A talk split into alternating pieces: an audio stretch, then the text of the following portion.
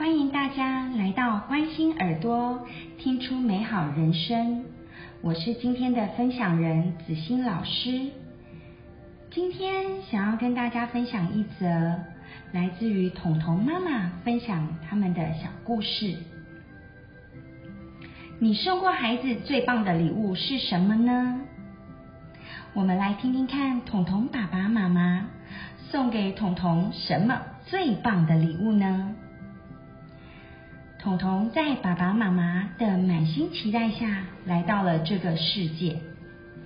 刚出生的彤彤是通过新生儿听力筛检的，在日子一天一天的过着，彤彤也慢慢的长大了。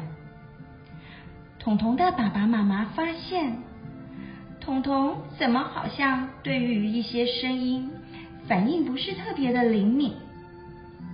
于是就开始带着彤彤到医院啊去做听力检查。在彤彤一岁左右，医院诊断为极重度听力损失，需要佩戴上助听辅具。那时候的彤彤走路还颠颠簸簸的，妈妈放下了所有的一切，陪伴着彤彤展开了。由于彤彤的听力极重度，对于声音的察觉和语言的学习仍是比较缓慢。在彤彤两岁七个月时，小小的彤彤进入了手术室，植入了人工电子耳。妈妈回想起那时候的彤彤。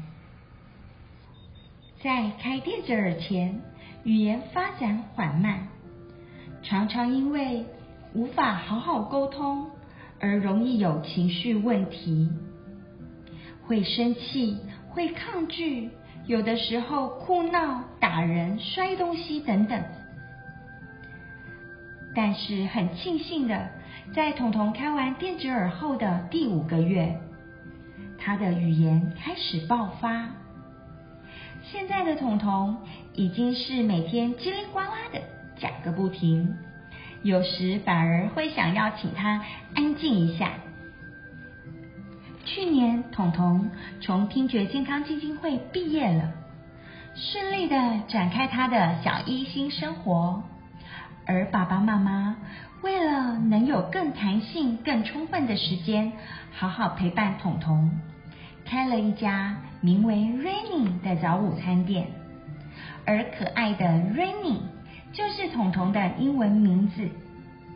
如果你到他们家的餐厅门口，看到那招牌上可爱的字迹，就是彤彤亲手写的哦，有着独一无二的可爱。在餐厅里，彤彤很喜欢跟客人聊天。妈妈说：“彤彤可以天南地北的，什么都可以聊哦。如果爸爸妈妈忙的时候，有客人进门，彤彤还会帮忙大喊：‘欢迎光临，请问要内用还是外带呢？’真是一个可爱又贴心的小帮手。”故事到这里，真是替彤彤和妈妈感到开心。你发现了吗？彤彤的爸爸妈妈给彤彤的最棒的礼物是什么呢？有人说，陪伴是父母给孩子最深的爱。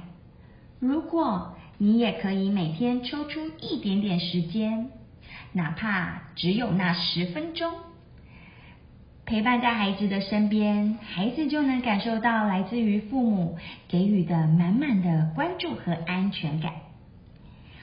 谢谢彤彤妈妈的分享，祝福你们。今天的故事就分享到这里喽，希望大家喜欢今天的小故事。如果你想知道更多有关听力的小知识，想听更多好听的故事，欢迎大家上 Google 搜寻听觉健康基金会。我们下次见喽！